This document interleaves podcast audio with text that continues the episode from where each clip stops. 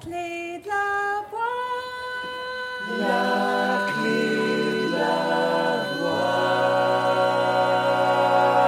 voix. Bienvenue dans la clé de la voix.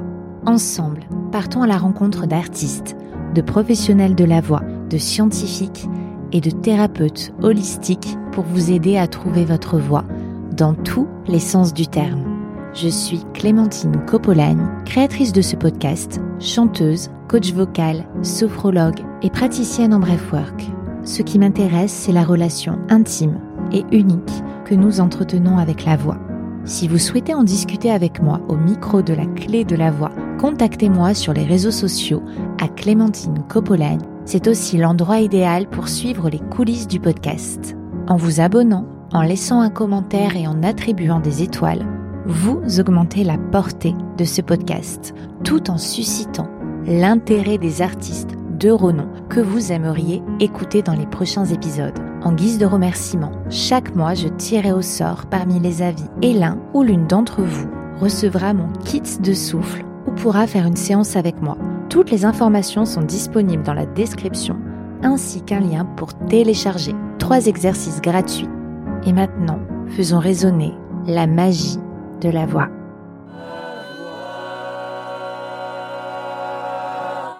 Un épisode riche et varié à l'image de Yael Benzaken, spécialiste de la voix depuis plus de 40 ans.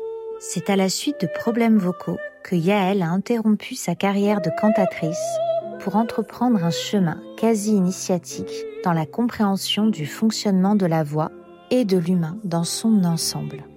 Orthophoniste, professeur de chant, coach polyvalente d'artistes renommés et auteur des livres SOS Voix, Tout connaître sur la voix, Tout savoir sur la prise de parole, Yael place la transmission au cœur de sa vie. Accompagnée d'une équipe de coachs complémentaires, elle a fondé Voice Global Coaching, proposant une formation pour devenir master coach. La prochaine session, ouverte à tous les professionnels et passionnés de la voix, débute le 9 mars. Prenez des notes car Yael partage généreusement des conseils techniques et holistiques. Nous l'écouterons également chanter. Je vous invite à découvrir notre conversation explorant comment la voix va au-delà d'une simple fonction ou d'un instrument, révélant une authentique expression de soi et bien plus encore. Bonjour Yael. Bonjour Clémentine. Je suis ravie d'être avec toi aujourd'hui. Comment est-ce que la pédagogie est rentrée dans ta vie? Alors ça, je crois que elle n'est jamais sortie et en fait, elle est rentrée depuis que je suis très enfant puisque j'ai toujours eu des gens qui sont venus, je ne sais pas pourquoi, vers moi pour me demander des choses. C'était ta voix. C'était ma voix exactement. Donc je devais être née pour ça beaucoup plus que d'être cantatrice ou je sais pas quoi, même si j'étais très heureuse en tant que cantatrice. J'ai toujours été très heureuse de tout ce que j'ai fait parce que tout m'a apporté. Dans le bien comme dans le mal, rien n'a été mal. Tu vois, tout a été un outil d'apprentissage, de découverte, de recherche et d'avancée. Finalement, à part, bon, dans le domaine vraiment de la pédagogie de la voix, là, j'ai commencé à 20 ans, je crois. J'étais encore au conservatoire quand euh, les premières personnes à la suite de concerts que je faisais, qui sont venues me voir. Donc tu étais au Conservatoire de Paris, c'est ça? Au National Supérieur, exactement. J'étais dans la classe de Régine Crespin, Wow. notre grande cantatrice. On est rentrés en même temps au conservatoire, elle comme prof et moi comme élève. J'avais 18 ans quand je suis rentrée, j'étais la plus jeune depuis des générations.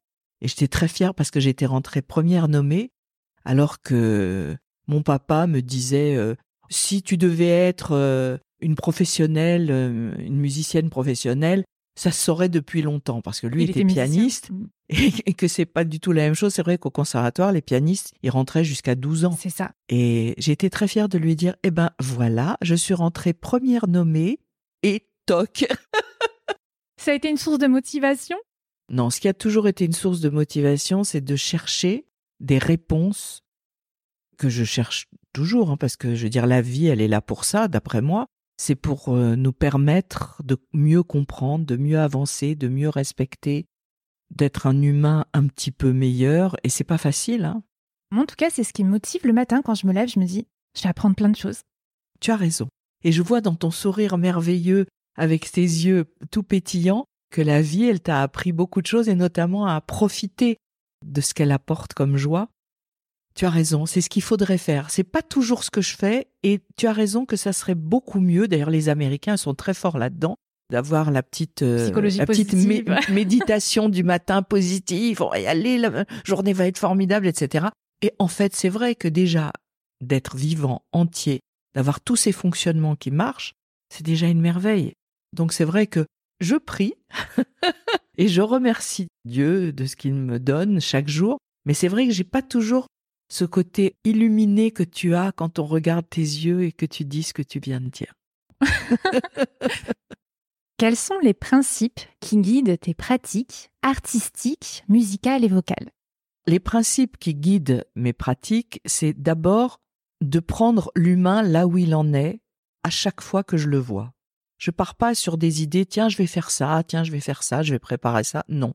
J'ai étudié et travaillé et une expérience aujourd'hui. Je pourrais peut-être pas dire la même chose il y a 20 ans ou 25 ans. Mais aujourd'hui, une personne, quand je la vois, je la scanne, c'est ce que j'ai appris avec la médecine chinoise, et je la scanne de haut en bas et je vois comment elle arrive vers moi. Qu'est-ce qu'elle défend d'elle-même? Qu'est-ce qu'elle ne défend pas d'elle-même? Qu'est-ce qu'elle utilise d'elle-même Qu'est-ce qu'elle n'utilise pas Et en fonction de sa demande, parce que je vais pas moi lui créer une demande supplémentaire, elle est déjà là, ça veut dire qu'elle veut s'améliorer sur certains points. Et en général, les personnes arrivent et demandent je voudrais améliorer mes aigus, mes graves, mes machins, ma voix elle est trop cite, pas assez ça, etc. Donc en fonction de la demande, je vais scanner et regarder quelles sont les parties que je vais appeler le haut de l'iceberg, c'est-à-dire la partie qui tout de suite va pouvoir donner un résultat positif qui va encourager la personne à aller dans le sens du respect de ses fonctions. Donc, j'ai pas une méthodologie qui est autre que celle de respecter l'être, un, dans la vision que j'en reçois, que je comprends, que j'analyse, et la transmission que je vais faire pour qu'elle parte toujours avec un plus à la fin de chaque séance et qu'elle soit heureuse d'être venue. Parce que je pense que un être qui progresse, même si c'est quelquefois pas facile, eh bien, il est toujours heureux d'avoir avancé. C'est toujours ce que j'ai constaté en tout cas. Quelles sont les questions qu'on te pose le plus souvent? Est-ce que c'est par rapport à comment faire sortir les aigus, les graves? Alors chez les chanteurs, les aigus, c'est tout le temps. Les graves, en fait, les chanteurs, je sais pas pourquoi ils s'en foutent alors que c'est très important. Parce que le grave, on peut pas s'abîmer et on peut pas forcer. Ah, il y en a qui arrivent quand même en gardant le larynx très très bas et en appuyant parfois et tout saute en même temps. Mais ils peuvent tout sauter, mais ils vont pas avoir ni nodule, ni œdème, ni rien. C'est vrai. Ils vont le sentir immédiatement. Voilà, ils peuvent avoir plus de mucosité, ils peuvent avoir plus d'air qui passe dans la voix, c'est vrai. Mais comme les cordes vocales sont très très très souples dans le grave, et que la pression, même si elle est mauvaise, ça sera pas grave, on n'entendra rien, c'est tout, ou on entendra peu. Donc le grave, c'est vraiment une chose au contraire à développer, parce que l'intérêt du grave, c'est que les ondes acoustiques vont se répandre plus à l'intérieur de nous. On les sent vibrer très fort dans tout le corps. Ça, ça dépend des voix, mais on les sent plus fortes en tout cas. Et donc, ça va être intéressant de travailler sur cette sensation interne d'une voix existante dedans. On ne peut pas travailler sur les aigus, on va les laisser venir petit à petit, au fur et à mesure qu'on libère, qu'on ne fait pas opposition à quelque chose qui nous fait peur, on accepte de le manger en quelque sorte. Et il y a des choses physiques à mettre en place, suivant que c'est des aigus de voix de poitrine ou des aigus de voix de tête. On n'a pas le même corps, le corps se modifie et doit se modifier. S'il ne se modifie pas, on va droit dans le mur. Donc, en fonction de ça, tiens, voilà une anecdote. Eh bien, j'avais un élève qui était ténor et que son prof de chant m'a amené parce qu'elle n'arrivait pas à lui faire travailler les aigus. Et comme elle, elle chantait toujours que en voix de tête et elle faisait jamais de voix de poitrine. Donc pour elle, il n'y avait pas d'autre façon de faire. Pas le même engagement du corps. euh. Tout le système qui va avec, au niveau de l'appareil vocal, etc. Il y a beaucoup de choses qui se mettent en place et qu'il faut respecter justement pour arriver à ce que l'on appelle le belt, que j'ai horreur de ces termes américains, donc la voix de poitrine haute ou mixte de poitrine, mixte de tête, ou chez l'homme, les voix de poitrine haute ou mixte haute. Dans ce cas-là, le corps entier doit trouver, doit se trouver exactement comme dans la vie. Et donc on doit apprendre le positionnement de mâchoire, de langue, en fonction des tissus, ce qu'il advient des tissus, ce qu'il advient de la posture quand on fait des notes hautes, etc. Si on n'a pas ça, on va toujours s'abîmer. Dans la voix de tête, de la même façon, c'est un peu différent, c'est pas la même posture, c'est pas les mêmes positions de larynx, c'est pas les mêmes euh, tensions au niveau pressionnel, elles se placent autrement. Et dans ce cas-là, si on ne respecte pas ça, bah, ce sera pareil, les aigus de voix de tête, on les aura pas. Et à un moment donné où il y a des suraigus, il va falloir faire un mixage qui est identique dans les deux voix d'ailleurs, du point de vue corporel, hein, je ne parle pas du point de vue sonore. Et donc toutes ces postures du corps instrumentalisées, parce que le corps est un instrument, un multiple instrument, toutes ces postures-là, il va falloir justement apprendre à les ressentir. Donc c'est petit à petit qu'on va apprendre à gérer les extrêmes de la voix et aussi la peur qui va avec, parce que dans la vie de tous les jours, on ne fait pas des aigus, on ne fait pas des extrêmes graves. Donc en général, on a peur de ce qu'on fait pas. Donc on va apprendre petit à petit avec la confiance du coach euh, qui accompagne aussi, qui donne confiance, parce que en fait finalement un chanteur il sait pas vraiment ce qui émane de lui. Donc s'il a quelqu'un de bienveillant et qui va dans le bon sens, plus s'il enregistre ses cours, il va entendre progressivement que ça se fait et que c'est pas moche par exemple, hier, je faisais travailler quelqu'un qui habite à l'autre bout de la terre. En visio, c'est ça Oui, en visio. Elle me disait, mais quand je fais tel aigu, c'est pas beau. Alors, on a fait, on a travaillé. C'était sur l'air de Pocahontas, euh, l'air du vent, là, tu vois. Quand elle est arrivée sur les aigus, elle est arrivée sur un corps qui prenait pas en considération tout ce qu'on avait déjà dit, mais qui prenait en considération la peur. Alors, on a retravaillé sur le postural, sur la mâchoire, sur la langue, sur la vision d'une bouche qui n'était pas à la même place tout à fait dans les aigus, etc. Et là, les aigus, ils étaient là, ils étaient magnifiques, mais au moment de les faire, elle me fait Mais je dis non, mais tu n'as pas l'habitude et de sentir et d'entendre. Mais quand tu vas écouter, tu vas voir que c'est très beau, c'est rond, mais c'est vrai qu'un aigu de voix de poitrine haute, mixé, dans les premiers temps du travail, ça donne à l'être qui le fait une sensation de quelque chose qui grince, qui est pas agréable et qui peut rappeler, par exemple, et ça, ça arrive très souvent, tu me parlais d'expérience avec certaines personnes, il y a des gens qui ont entendu crier chez eux et qui supportent pas de faire des aigus parce que pour eux, c'est tout de suite mis dans cette case-là. Donc il faut vraiment donner à la personne petit à petit de mettre ces choses-là derrière elle et d'accepter de travailler dans quelque chose qu'elle aime. Et petit à petit on va dompter ses peurs ancestrales et faire la différence entre ça crier à la maison et le cri c'est un certain corps qu'on décrit d'ailleurs et la voix, le chant c'est un autre corps, c'est pas les mêmes fonctionnements, c'est des fonctionnements énergétiques opposés. Et d'ailleurs, quand on crie, on se fait mal. Quand on chante dans l'aigu, si c'est bien fait, on se fait pas mal.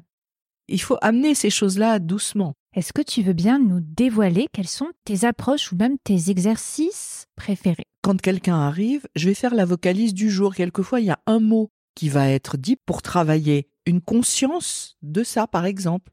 Moi, je, je fais jamais des grands exercices, je fais toujours des petits modules. Et il y a vraiment que pour les gens qui sont très avancés, tu as des chanteurs lyriques que je fais travailler et qui ont déjà 5-6 ans de travail, qui sont à un niveau un peu international. À ce moment-là, là, on fait des grands exercices type vocalise euh, à la Castafiore. Mais tu ne coaches pas que les artistes lyriques. Tu ah non, oh là là, euh, non, non, mm. mais on va dire que ma clientèle, elle est, c'est un éventail de personnes qui viennent d'abord pour le- la parole autant que pour le chant, des gens de la comédie musicale, des gens du lyrique, des gens de la variété, et dans la variété un peu tout, plus des chefs d'entreprise qui viennent pour améliorer leur discours, leur prise de parole, plus des tas de jeunes, parce qu'aujourd'hui on a des problèmes avec notre jeunesse, c'est que les gens speed, on les comprend pas, et ils voudraient être aussi rapides que leur ordinateur ou leur smartphone. Donc c'est un peu difficile entre humains de faire ça. Bien sûr, quand on ne sera qu'entre IA, ça ne posera plus de problème. Mais là, pour le moment, tant qu'il y a des humains, il faut faire avec l'humain. Tant qu'on n'est pas augmenté. Voilà. Mais même là, il y aura quand même toujours le facteur humain. Il faut quand même le temps d'emmagasiner ce que l'autre dit. Et ces fameux temps de silence, le silence, c'est quand même une merveille de la vie. Dans le cosmos, il y a plus de silence que de son. Bon, il y a du son, mais il y a aussi du silence. Dans la musique, il y a plus de silence. Il n'y a pas plus de silence. Mais s'il n'y avait pas les silences, le son n'aurait pas de valeur, en fait. Mm. Donc, une personne qui vient, on va devoir travailler aussi bien sur ses temps de présence que sur ses temps de repli. Et comment ces temps de repli vont permettre justement à son cerveau, à son énergie, de pouvoir repartir pour la phrase d'après ou le concept d'après, etc., à neuf, avec une énergie renouvelée. En général, je fais des exercices plutôt chantés, même pour les gens qui font de la voix parlée. Mais avant ça, quand je reçois quelqu'un, on va d'abord préparer la caisse à outils, c'est-à-dire lui apprendre comment il est fait, comment il fonctionne, et puis allonger, donc il y a des séances allongées, et lui apprendre comment relier les parties, ne serait-ce qu'avec justement la phonétique acoustique, c'est-à-dire tous les phénomènes de consonnes, voyelles mieux placées pour que tout ça vienne s'imbriquer dans un corps et pouvoir donner après la sensation d'une voix qui va se poser dans des écrins visités au mieux de ce qu'on peut. Ça, c'est des choses que tu as appris quand tu as fait des études d'orthophonie? Quand j'ai fait les études d'orthophonie, j'ai appris des choses en effet sur la phonétique et la phonétique acoustique. La seule chose, c'est que malheureusement, on ne nous donnait pas les moyens de la comprendre en nous. Moi, comme j'étais déjà chanteuse lyrique, du coup, j'ai très vite fait euh, Les liens. voilà les liens et j'ai cultivé énormément ces liens. Et pour moi aussi, comme je suis une grande gourmande, je relie beaucoup ça aussi à l'attention que je porte à ce que je mets dans ma bouche, que ce soit de la nourriture, des liquides, des solides, ou que ce soit des mots. Pour moi, chaque chose va changer mon corps et donc comme il va pénétrer et transformer mon corps, eh bien, je trouve très important de pouvoir donner La silhouette. c'est ça. Donc, c'est parce que dans cette silhouette, il y a tout qui se passe. Et la silhouette elle-même, il y a beaucoup de gens qui n'attachent de l'importance que à ce qu'il y a autour, c'est-à-dire les muscles, les os, etc. Mais les muscles et les os, s'il n'y a pas les viscères, vous n'existez Mm. pas. Donc c'est tout le monde viscéral qui va être notre monde porteur de sens, porteur d'énergie, porteur de voix, porteur de tout. Tout notre être, c'est du viscéral. On peut vous enlever les bras, les jambes. euh, si on vous enlève un viscère, ça change tout.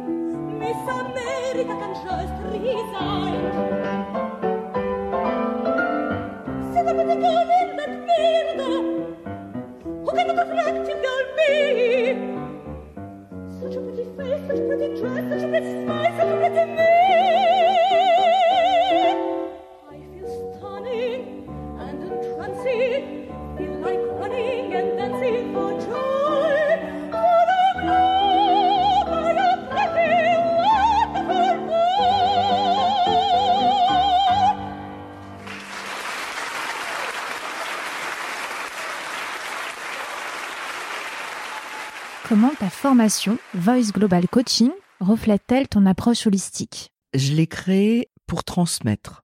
Parce que tout ce que j'ai appris et qui ne va pas dans le sens du mainstream, qui va pas dans l'idée que la voix c'est quelque chose qui sort de l'être et qui va je sais pas où, il me semblait important non seulement de le dire, mais de montrer le pourquoi et le comment. Et en même temps, j'ai écrit donc des livres très tôt, depuis 2000, il y a des bouquins qui sont sortis. Que j'ai moi-même dans ma bibliothèque. Voilà, il y a beaucoup de gens qui les ont. C'est un peu les bibles de la Oui. voix parce que j'ai j'ai essayé de faire le plus gros travail possible pour donner déjà une première approche facilitée à toutes les personnes qui s'intéressent à la voix. Et donc à partir de là, j'ai vu que beaucoup de gens lisaient mon livre et le comprenaient autrement que ce que j'avais écrit. Parce que c'est dans la nature humaine de ne comprendre que dans le biais qui est le nôtre. Mm. C'est normal. hein. D'ailleurs, on voit bien quand on lit un livre à plusieurs étapes de notre vie, on ne le lit pas de la même façon Exactement. et on le comprend pas de la même façon. Donc je me suis dit la meilleure chose, et en plus mon fils est parti malheureusement de ce monde, et donc en 2010, avec un de mes amis, élèves et euh, compagnons de route de cet élan de transmission, avec Emmanuel Mu, qui est mon collaborateur, mon bras droit, et qui a fait Central et qui est super génial et tout ça, c'est un coach merveilleux et tout. Avec lui, on a créé cette formation. Alors lui en a fait vraiment l'ossature et moi, j'ai fait tout ce qui était dedans. Donc j'ai commencé l'enseignement à ce moment-là pour un groupe de gens qui voudraient devenir formateurs eux-mêmes ou alors pour des gens qui le voulaient pour eux. Donc cette formation, elle est faite pour comprendre ce nouveau chemin de vie et sa, direction qui est respectueuse vraiment à tout niveau du fonctionnement de l'être humain, et non seulement ça, mais qui apporte en plus des solutions qui vont être toujours pérennes. C'est pas genre des trucs où tiens, on va essayer ci ou ça. Non. La solution, elle est logique et elle est pérenne, c'est-à-dire que la personne qui a compris la chose, toute sa vie, elle pourra compter dessus. Ce qui me semble très important. Avec le podcast, on me contacte très souvent pour euh, avoir des conseils pour des formations. Alors parfois, c'est des gens qui veulent se professionnaliser mais qui ne sont pas encore coachs. Et puis parfois, c'est des coachs qui cherchent des nouvelles formations. Je me demandais à qui est-ce que ça s'adresse Tout ça, des gens exactement qui veulent améliorer leurs connaissances, des gens qui veulent changer de métier, des gens qui veulent en apprendre plus simplement. J'ai des orthophonistes, j'ai eu même des phoniatres, j'ai eu des chanteurs de tout ordre, j'ai des comédiens, et puis j'ai des gens qui viennent du monde de l'entreprise et qui ont envie de changer complètement de direction. Bon, la connaissance, elle est profonde, hein, c'est-à-dire qu'ils n'enfilent pas des perles pendant qu'on travaille. La première année est une année où on fait beaucoup d'anatomie et de physiologie. Donc pour les gens qui sont pas habitués à ça, c'est pas facile. D'ailleurs, souvent ils disent Oh, mais non, on veut pas devenir médecin, etc. Puis finalement, ils se rendent compte à la fin de l'année qu'ils savent des choses que peu de gens savent et que sans ces outils-là, eh ben, ils pourraient pas aller aussi loin que beaucoup de coachs vont. Mais le problème, c'est que si on a une personne en face de soi et que la personne elle a toujours besoin de vous, c'est qu'on n'est pas un bon coach. Ce qu'il faut, c'est que la personne, on mette en valeur tout ce qu'elle a et qu'on lui apprenne à se servir d'elle-même. Et comme ça, au bout d'un certain temps, elle pourra rouler toute seule. Et c'est ça le bon coaching. Mais pour ça, il faut savoir comment ça fonctionne, comment ça Mm. marche, et avoir envie de le respecter sans prendre du pouvoir sur l'autre. Et ça, c'est pas facile. Est-ce que tu veux bien nous décrire comment se déroule la formation, les cursus euh, Voice Global Coaching? Les cursus se font en trois années, avec l'obligation pour la personne qui s'engage de faire les deux premières années, parce que la première année touche le côté anatomie et physiologie, qui est un outil absolument indispensable. Et puis avec beaucoup de coaching, hein, c'est pas on fait pas que de la nat physio, euh, non pas du tout. Il y a beaucoup de coaching, il y a des exercices de qigong, des exercices physiques, il y a beaucoup de pratiques, de ressentis. On est obligé parce qu'on ne sait pas d'où les gens viennent. Donc euh, il faut uniformiser un petit peu ça, pas dans le sens d'uniformiser les gens, mais d'uniformiser leurs connaissances pour qu'ils aient vraiment un tronc commun. Et la deuxième année, on aborde des sujets qui sont complémentaires, notamment la vision énergétique taoïste que la médecine chinoise m'a apportée. On aborde aussi tout ce qui est la digestion, la diététique, qui va permettre de comprendre ce dont une voix a besoin pour être la plus saine possible. Parce que si vous devez chanter euh, Traviata ou faire une conférence ou quoi, et que vous mangez de la fondue ou une côte de bœuf avec des frites, ça va pas du tout donner ce qu'il va falloir pour votre voix. Donc pour qu'une muqueuse, elle soit OK, pour qu'une énergie soit OK, pour qu'on soit au maximum de ses capacités, faut savoir comment se passe la digestion, donc les temps de la digestion et comment, et puis en même temps quoi manger et pourquoi, et suivant ce qu'on est et le moment où on va devoir prendre la parole, ben voilà. Donc on aborde ce côté de la digestion. Oui, c'est très intéressant et pour les personnes qui le font pour eux, et puis s'ils ont des personnes à coacher, peut-être déceler éventuellement de l'acidité. Tout ou, à euh, fait, tout à fait. Ben, euh. L'acidité, c'est c'est un gros problème. Et son corollaire, qui sont des, souvent des mycéliums, des tapis de champignons qu'on voit pas tellement, mais qui font des, qui font tousser la nuit, qui grattent. Toutes ces choses-là, c'est très important de pouvoir et le déceler et en même temps l'éviter. Après, on fait bien entendu de la phonétique acoustique, enfin. on a aussi des outils de psychologie comportementale parce que c'est très important pour les gens qui vont coacher et pour leur coacher de pouvoir avoir une attitude qui est une distance respectueuse et de ne pas confondre leur histoire avec Mm. l'histoire de l'autre. Donc on demande aussi aux gens qui font la formation, à l'extérieur de la formation, de pouvoir se faire suivre aussi par quelqu'un pour euh, essayer petit à petit de se connaître mieux et de pouvoir savoir que l'autre est aussi une personne qui est autre et toujours dans cette idée de respect, de pouvoir la respecter pour ce qu'elle est, pour son fonctionnement. Et puis Voilà. pour apprendre aussi le fonctionnement des autres, parce que parfois, certains chanteurs qui chantent très bien et qui coachent me disent Ah ben ça, ça, ça fonctionne comme ça sur moi. Mais en fait, on n'est pas tous pareils, aussi bien Ah psychologiquement que au niveau des images mentales ou. euh, Tu as tout à fait raison. Et c'est la, la merveille, euh, pour moi, je l'accorde au divin, mais après, on est athée ou théiste, je m'en fous. Mais euh, c'est que on est tous uniques. Et donc, ne pas respecter ce en quoi l'autre est unique. Et que finalement, quand je vais travailler sur lui, que s'il devient comme moi, bah là, euh, c'est une injure au ciel, c'est une injure à la vie, c'est une injure à l'autre. Non, il faut que jamais on puisse se dire ah tiens celui-là il a travaillé avec un tel parce qu'il chante euh, de la même façon que non non ça c'est une chose euh, qu'il faut absolument éviter. Ce qui est important c'est de voir qui il est comment il fonctionne quels sont ses désirs de vie quelle est son énergie. Et ce chemin de voix est un chemin très enrichissant sur qui on apprend à être et on est. Donc on a ce côté psychologie comportementale non pas pour en faire des gens qui sont psychologues mais pour leur donner des outils de base pour comprendre que l'autre n'est pas forcément comme il l'imaginait, que l'autre a des croyances, que ces croyances, elles sont souvent limitantes et qu'il va falloir peut-être l'amener à penser autrement, mais pour ça, il faut avoir des preuves. On abat facilement des croyances si on amène quelque chose qui est logique, qui donne des preuves et qui donne surtout des bons résultats. Donc, on a cet aspect-là qui est fait en deuxième année. On s'occupe beaucoup de ce genre de choses. C'est génial et même aussi pour avoir une approche bienveillante et respectueuse. Tout à fait. Mm. C'est exactement le but. Et au cours des deux années, ce qu'il y a aussi, c'est qu'il y a des examens écrits et oraux, plus des quiz au fur et à mesure, plus des séances de coaching. La première année, c'est entre les coachs pour qu'ils apprennent déjà à se faire la main. Et puis la deuxième année, c'est avec des coachés extérieurs, des cobayes. D'ailleurs, bienvenue à toute personne qui aimerait euh, faire le cobaye pour Donc les c'est coachs. gratuit, c'est ça pour les C'est chanteurs gratuit. qui veulent venir se faire coacher. Alors c'est 20 minutes par le coach et quand c'est en séance plénière, c'est-à-dire avec moi, à ce moment-là, ils ont 20 minutes aussi avec moi, donc gratuit, ce qui est quand même pas mal. Donc ils peuvent te contacter directement. Ah oui, oui, tout à fait, oui, oui. Et on a une liste de gens qui aiment bien venir. euh, Donc euh, on peut étoffer la liste, il n'y a absolument aucun souci. Et c'est toujours intéressant pour les nouveaux coachs. Donc la, la deuxième année, il y a beaucoup, beaucoup de coaching, plus tous ces sujets qu'on essaye d'aborder le plus à fond possible pour que en fin de deuxième année, les gens puissent voler de leurs propres ailes déjà.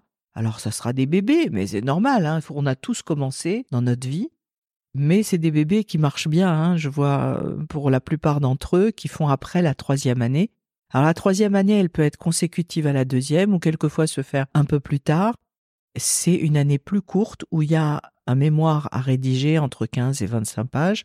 Et dans cette année-là, on voit les expériences de chacun, on va travailler dessus et on va aborder alors plus les fonctionnements du cerveau, comment on fait un pitch, comment on travaille sur un groupe, euh, si on n'est pas installé, comment on peut parfaire son installation ou la faire, etc., etc. Ah oui, vous les accompagnez vraiment et On même les- à prendre voilà. leur légitimité face à un groupe. Voilà, exactement. On les, on les accompagne, mais très souvent, on a des gens qui sont déjà dans le bain et puis euh, qui viennent s'améliorer. Et alors là, on a des coachés, donc des cobayes coachés, qui viennent pendant tout le cursus, qui est quatre jours.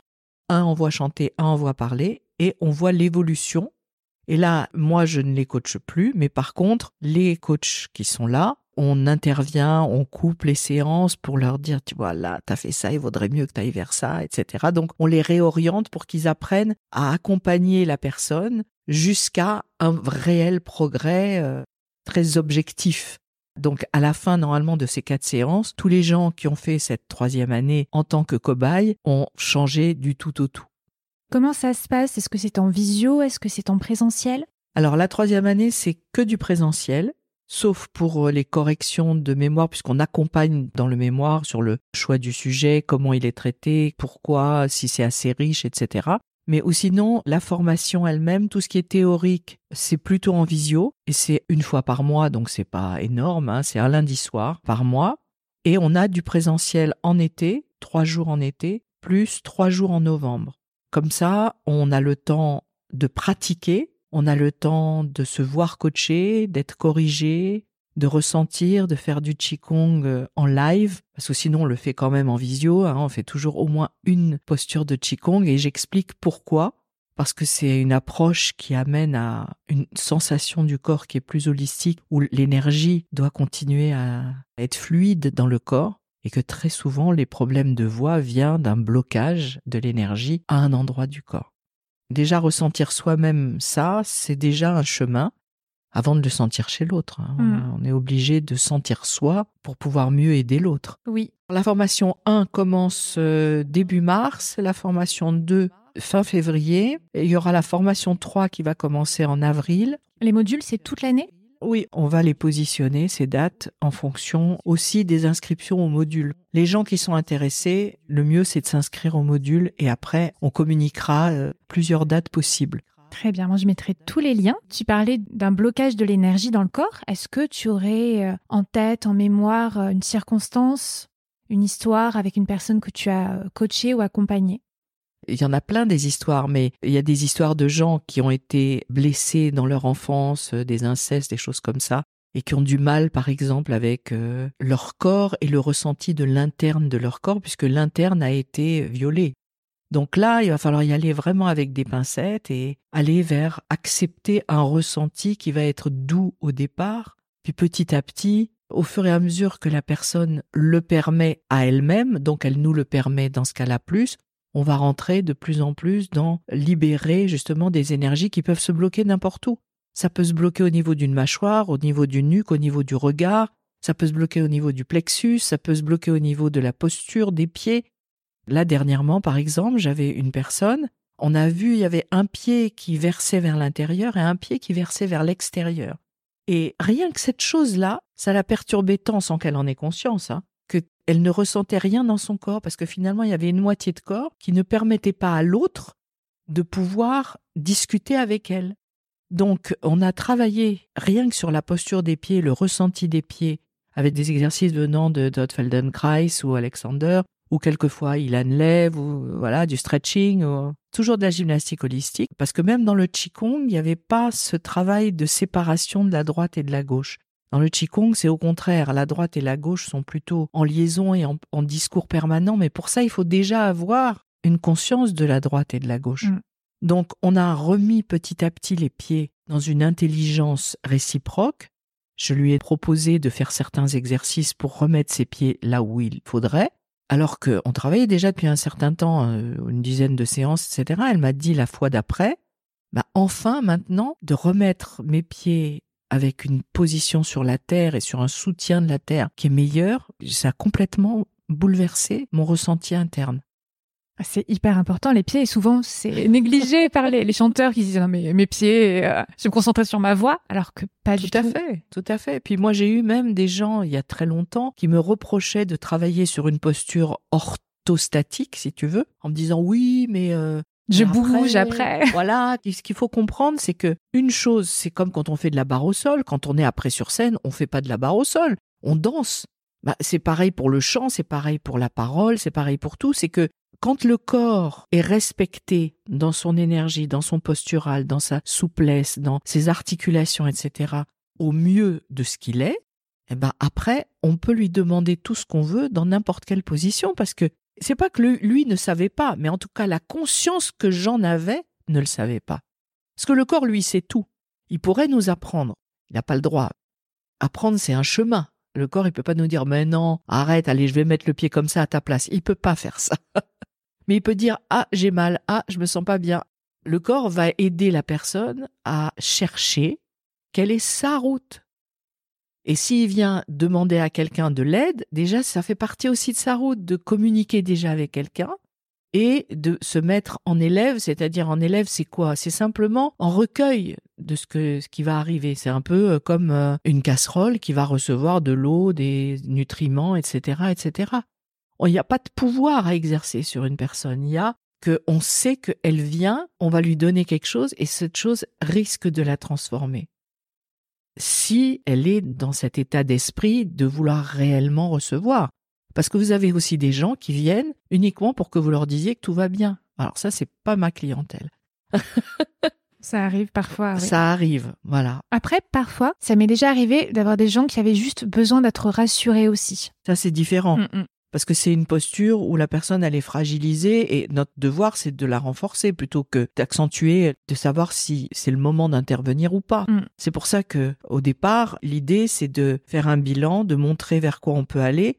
Puis après, si la personne vient, c'est bien. Si elle vient pas, c'est Ça pas lui grave. appartient, ah, c'est ça. Voilà. Mais ce qui est important, c'est qu'il n'y a pas l'autorité en tant qu'autorité de l'enseignant. Mais si l'enseignant, c'est le sachant, et que je viens voir un sachant, je dois avoir l'humilité de le laisser agir. Et puis, moi, j'ai la liberté de voir est-ce que ça me convient, est-ce que ça me convient pas? Ça, c'est autre chose. Mm, mm. Mais la démarche de la personne qui vient apprendre, forcément, moi, je sais personnellement que si je vais voir, euh, je sais pas, moi, un médecin ou euh, quelqu'un qui sait quelque chose que je ne sais pas, tous les professeurs que j'ai eus, et j'en ai eu beaucoup dans ma vie puisque j'ai mis les fesses sur le banc de l'école pendant 35 ans à peu près, donc on peut dire j'ai bac plus 35. Moi, à chaque fois, je j'existe pas, je, je prends. Après, ce que j'en Mm. fais, c'est pas leur problème, ça va Après, être le tu mien. tries, mais sur le coup, Voilà. tu prends pour qu'ils puissent t'apporter. Parce que si t'es en résistance, ils peuvent pas. Exactement. Et ça, c'est une chose aussi importante, c'est à comprendre que quand on veut s'améliorer, il faut accepter l'amélioration et le chemin qui va être proposé dans un premier temps. Après, on peut jauger la valeur par rapport à nous et par rapport à ce qu'on attendait de ce qui est donné.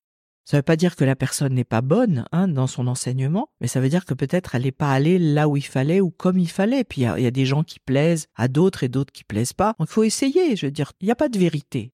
Juste que si ça nous convient pas, vaut mieux aller voir ailleurs. Ah, tout à fait. Et puis selon là où on en est aussi dans sa vie, euh, Tu as tout à fait raison. Oui. Mais ça, c'est aussi des choses qu'on voit pendant tout cet enseignement de ces trois années. C'est d'apprendre à agir sur l'autre avec son accord déjà, et en fonction surtout de quelque chose qu'on a vu sans en rajouter. Donc tout ça, c'est aussi à apprendre à maîtriser, c'est-à-dire apprendre à maîtriser sa bouche. Quand on va parler à l'autre, d'abord plus l'écouter que lui parler, et en fonction de ce qu'il va dire, agir sur déjà toujours dans la vision de sa demande et de faire petit à petit en apportant ce qui est possible avec le plus d'efficacité. Donc, juste quelquefois, commencer par le superficiel, puis on va rentrer dans le profond au fur et à mesure, mais toujours le respect de l'autre. qu'est-ce que tu leur apprends par rapport au, je sais pas, ça a dû déjà t'arriver, je pense, une personne qui vient pour une demande et tu ressens qu'en fait sa demande est autre, mais elle n'a pas encore verbalisé, elle en a peut-être même pas elle, encore pris conscience. Comment est-ce que tu fais dans ce cas-là? C'est bien que tu dis ça parce que ça fait partie justement des choses où on éveille l'attention du futur coach. C'est que très souvent, les gens ont une idée d'eux, malheureusement dévalorisée, et qui n'est pas toujours vraie. Si leur demande, elle est ce qu'elle est, on doit la prendre pour telle et faire le travail dans le sens de la demande, quitte à ce que nous, on ait vu ce qu'il fallait améliorer et qui va toucher d'autres éléments. Et il faut habilement amener la personne à transformer ces choses-là et elle va se rendre compte d'elle-même que finalement, c'était pas tel point mais tel autre point qui était le plus important. Mais on va pas l'attaquer de front avec ça. Par exemple, j'ai la voix comme ça, on va pas toucher la voix, on va toucher peut-être sa posture, peut-être sa mâchoire, peut-être sa respiration, certainement les pressions internes qui sont à l'envers ou quoi. Et à ce moment-là, elle va se rendre compte que la voix, c'est un épiphénomène. Mais à chaque fois, on va le faire en fonction de sa demande en lui disant ah bah tu sens là la voix elle est plus claire, elle est plus machin, elle est... et donc de rebondir sur la demande. Mais petit à petit, inconsciemment, la personne elle va ouvrir ses perspectives. Nous allons écouter Yael chanter un chant traditionnel.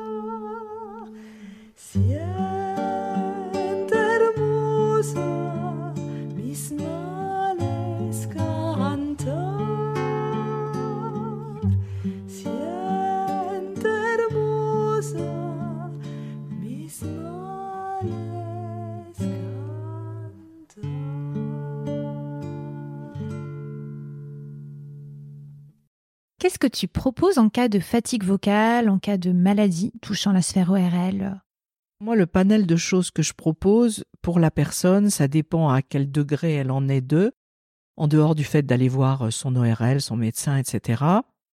Il y a des solutions qui sont d'ailleurs dans mes bouquins, qui ont été supervisées par des médecins, des médecins homéopathes ou allopathes ou naturopathes ou quoi. Et je vais proposer ce que je connais, c'est-à-dire un petit peu toute cette naturopathie, cette homéopathie, cette oligothérapie, etc. Mais ça va être un outil de secours en attendant que. Et donc, quand quelqu'un a un problème de voix, déjà, s'il travaille sur la technique qu'il apprend avec moi, c'est-à-dire la posture, la respiration, l'équilibre des pressions, une précision de phonétique acoustique, normalement, même avec un gros rhume ou quoi, il arrive à s'en sortir. En général, les gens qui ont travaillé avec moi, qui sont sur scène, ils arrivent à s'en sortir. Après, s'il y a un gros truc, ben, il faut s'arrêter et puis voilà. Après, il y a des recettes de cuisine que je propose, par exemple la soupe que certains connaissent. Je vais donner la recette. Alors, il faut qu'il y ait des oignons, de l'ail et certaines épices importantes. C'est un peu de clou de girofle, de la cardamome, le bouquet garni, de la cannelle, du gingembre. Et on met tous les légumes du pot-au-feu et un poulet bio, bien sûr, à cuire avec, dans l'eau. Bien sûr, du sel, de préférence le sel de Guérande ou des choses comme ça. Et plus il y a d'oignons et d'ail, mieux c'est. Et puis les épices, c'est à vous de voir, mais il faut qu'il y en ait quand même euh, certaines, enfin un peu de toutes. Le clou de girofle, on en met un ou deux, on n'en met pas beaucoup plus. La cardamome, on en met trois, quatre, pas beaucoup plus. Et la cannelle et le gingembre, c'est le goût de chacun parce que ça va réchauffer. Donc quelqu'un qui a une grosse crève, je conseille de stopper la nourriture, de boire pendant une journée l'eau de cette soupe dans laquelle il y a tous les nutriments. Et le lendemain, si ça va mieux, elle mange les légumes et le surlendemain, elle pourra manger le poulet. Et c'est une très très bonne soupe. Et je la conseille vraiment parce que d'abord, très souvent, ce qu'on croit être une grippe, une crève, un rhume, ce sont des manifestations du corps d'un désir de se nettoyer. Donc, le simili-jeûne, c'est pas un vrai jeûne puisqu'il y a quand même tout le bouillon. Ça va permettre à tout l'organisme de se remettre un peu à zéro, puisqu'il n'y a pas d'arrivée de sucre ou de choses énergétisantes. L'organisme va, entre guillemets, s'autophager, c'est-à-dire manger en lui ce qui est inutile. La première chose inutile, ça va être ces microbes, déjà, les mucosités, toutes ces choses-là. Donc, c'est déjà une très bonne chose de faire ce genre de choses. Toi, je crois que tu fais un jeûne intermittent. Et je suis moins malade, j'ai remarqué. Bah voilà. Parce que ton corps autophage avec ton jeûne intermittent tout ce qui te sert à rien. Après, en prenant les légumes, on continue cette forme d'autophagie, sauf si on met des pommes de terre. À ce moment-là, on va avoir un petit peu d'énergie, mais pas assez pour que ça fasse pas le job. Parce que la pomme de terre, en plus, c'est alcalin, donc c'est que bien dans cette période-là. Et on finit par la viande qui est légèrement acidifiante. La viande de poulet, c'est pas très acidifiant. Et là, on a euh, trois jours de remise à niveau en général euh, pour à peu près toutes les crèves quoi qui arrivent. Bon, maintenant, euh, ça n'empêche pas de demander à son médecin des compléments. Et puis il y a de l'oligothérapie, il y a plein de choses à prendre dans certaines périodes de l'année, comme le manganèse cuivre, le soufre, ça c'est dans les périodes intermédiaires comme l'automne, le printemps. Puis en fonction après de chacun, il y a des oligos qui sont plus intéressants à prendre que d'autres Pour l'hiver, qu'est-ce que tu proposes? Plutôt manganèse cuivre le matin, soufre le soir, et l'argent en spray dans le nez. Mais l'argent, c'est merveilleux si tu as les yeux qui piquent un peu, si tu as un peu la gorge qui pique. Du spray d'argent colloïdal, tout de suite ça se calme. Pourquoi euh, Je ne sais pas, mais c'est un peu d'ailleurs ce qui se passait dans l'ancien temps. On offrait aux mamans qui avaient accouché, pour les bébés, des gobelets en argent, des cuillères en argent. Et après, on avait quand même des couverts aussi en argent, etc. hein. Ça devait être dans l'inconscient collectif mais il y avait moins de possibilités qu'il y ait des microbes là-dedans. Peut-être que l'eau restait plus longtemps bien, je ne sais pas. Mais en tout cas, l'argent colloïdal, c'est une merveille de la nature. Après, quand on n'a pas beaucoup d'énergie, à cuivre or argent à prendre le matin qui peut être intéressant. Quand on sent qu'on a le cerveau un peu vide et qu'on a des partitions à apprendre ou des textes, ben, il y a le phosphore par exemple, il y a quelquefois l'iode qui aide aussi, les oméga 3 qui sont indispensables à prendre aujourd'hui, la vitamine D3 qui est indispensable pour les gens qui habitent pas dans des endroits ensoleillés, etc. Donc il y a beaucoup de choses qui sont à prendre en ligne de compte pour avoir une meilleure santé, donc une meilleure voix. C'est vrai que ce que j'essaye de faire, ben, j'essaye d'aller marcher entre midi et deux, d'apprendre des nouvelles chansons, de préparer les podcasts, mais d'aller marcher euh, une petite heure et de prendre un peu le soleil en marchant parce qu'il fait assez doux et c'est l'heure la plus chaude. Très bien. Et puis t'es pas obligé de le prendre sur le visage. Il les avant-bras, pareil. Sur les bras, voilà, c'est ça. Alors moi, je le ferais peut-être pas forcément entre midi Ah et deux, mais mais, t'as peut-être pas le choix. Ah, L'été, je sors avec l'ombrelle. ah bon, d'accord. C'est trop chaud. c'est très bien. Il n'y a pas mieux. Comme ça, la vitamine D3, tu la fabriques toi. Donc ça, c'est vraiment en fonction de chaque personne, en fonction de ce qu'elle vit, euh, en fonction de sa carnation de peau. On apprend en médecine chinoise à voir beaucoup de choses dans l'être, dans le fonctionnement de ces organes. C'est pas la vision du tout occidentale des organes, hein, c'est des systèmes organiques. Ça permet aussi de pouvoir aider les gens à s'orienter plus vers ça, même dans la nourriture, plus chaud, plus froid. Est-ce que la plupart des coachs se mettent à leur compte ou est-ce que quand ils viennent de ta part euh, quelque part, euh, ils sont plus souvent euh, embauchés Alors oui, tu as tout à fait raison. C'est-à-dire que déjà, derrière eux, il y a des livres, il y a une méthodologie et il y a une formation qui est lourde avec un vrai diplôme, avec un jury et tout ça. C'est quand même très sérieux parce que c'est une formation diplômante et quand la personne elle a son diplôme, elle sait vraiment pourquoi elle l'a. Il nous est arrivé de ne pas en décerner et de proposer aux gens de refaire certaines choses, mais c'est très rare parce qu'en général, on a beaucoup de bosseurs quand ils présentent leur diplôme de coach vocal, Voice Global Coaching, ils se sentent investis de quelque chose qui leur donne un poids.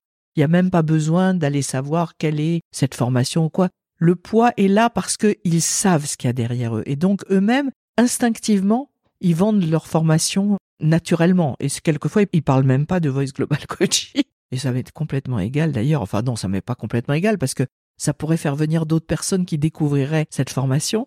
Et on a par exemple aussi le cours Florent qui, euh, à la suite d'un travail que j'avais fait d'ailleurs aussi avec euh, l'équipe de professeurs, a voulu des gens qui aient cette formation Voice Global Coaching. Et maintenant, au cours Florent, les professeurs dans les classes de comédie musicale ont souvent le diplôme de Voice Global Coaching. Parce qu'ils savent qu'il y a derrière, il y a une vraie connaissance, un vrai respect de l'autre, une vraie dynamique et un vrai respect de la personne qu'ils ont en face d'eux. Surtout qu'en comédie musicale, il faut chanter en belting, c'est là où le plus souvent il y a de problèmes de voix, de nodules. Et... Alors il n'y a pas que ça, il y a aussi que enfin, dans les écoles de comédie musicale, il y a beaucoup de théâtre et que les professeurs de théâtre ne se rendent pas compte qu'un chanteur, c'est pas forcément un théâtreux, même s'il doit jouer aussi bien qu'un théâtreux, et que quelquefois il leur est donné des directives qui sont à l'envers, c'est-à-dire de projection, d'extériorisation, etc., et avec des textes qui leur demandent de beaucoup investir la voix au-delà de leurs limites, plus encore que dans le chant. Donc, dans les écoles de comédie musicale, on se retrouve souvent avec cette dichotomie entre le chant qui est super bien enseigné, la comédie qui est bien enseignée en tant que comédie, mais qui fait qu'il y a beaucoup de personnes qui peuvent avoir euh, souvent des œdèmes, très souvent. Les nodules, c'est plutôt les gens qui tirent dans les aigus, donc là, c'est s'ils ont un prof de chant qui n'a pas compris vraiment leur tessiture. Les polypes, les kystes, on n'en trouve pas trop dans ces écoles-là, mais ça peut arriver parce que quand on insiste trop et qu'on est trop fatigué et que et que, euh, alors dans les écoles, ça serait bien d'amener une homogénéisation de l'enseignement, mais ça c'est pas aujourd'hui. Hein. C'est un peu comme dans l'enseignement en, en France. Un jour peut-être ça se fera.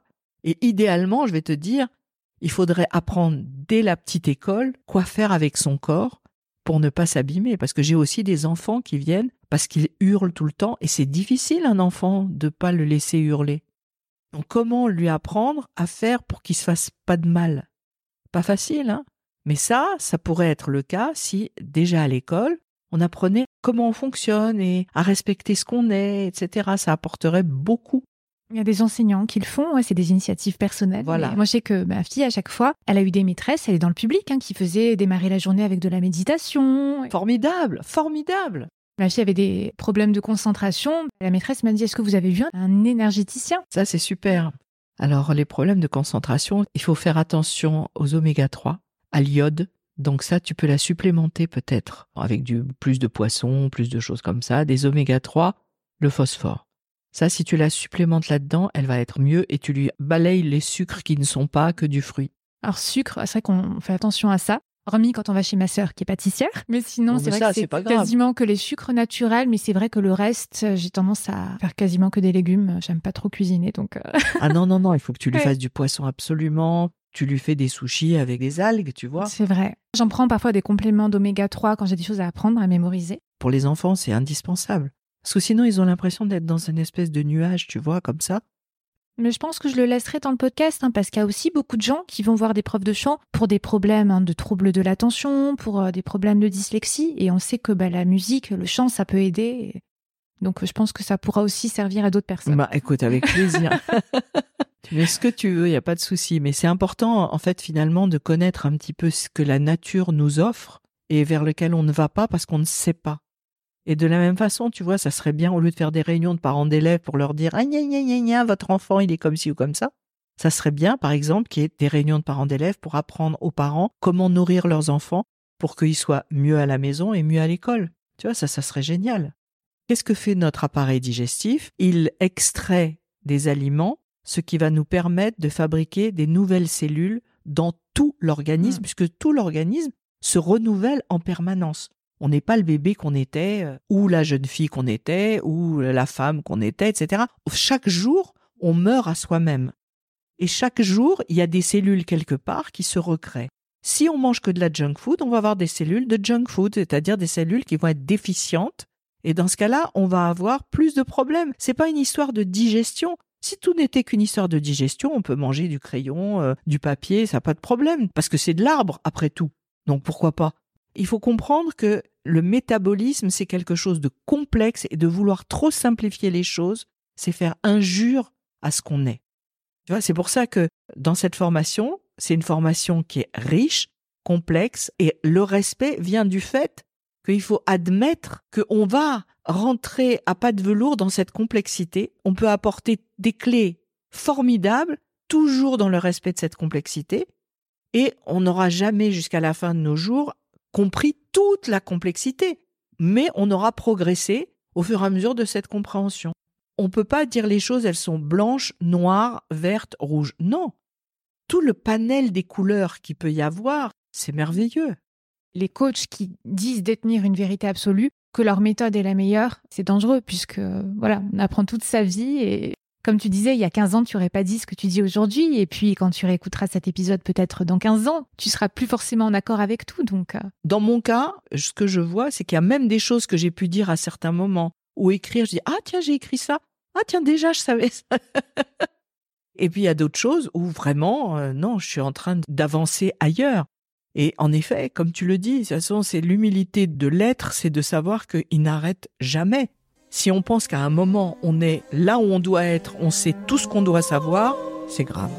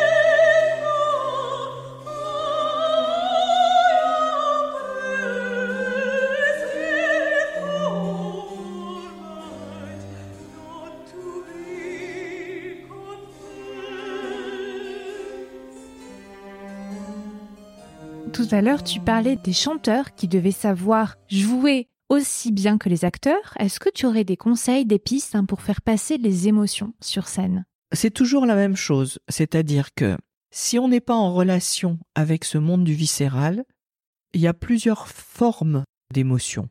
Il y a l'émotion qui naît en fonction de l'autre.